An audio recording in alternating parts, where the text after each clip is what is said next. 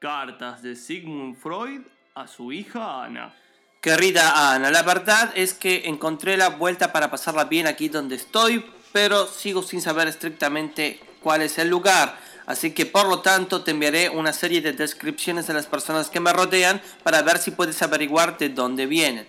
Al lado mío está Carlos. Carlos es una persona muy amable, me saluda todos los días, pero bueno, también a la tarde empieza a darle duro a la fafa y se descontrola. Postdata, Carlos puede ser un producto de mi imaginación.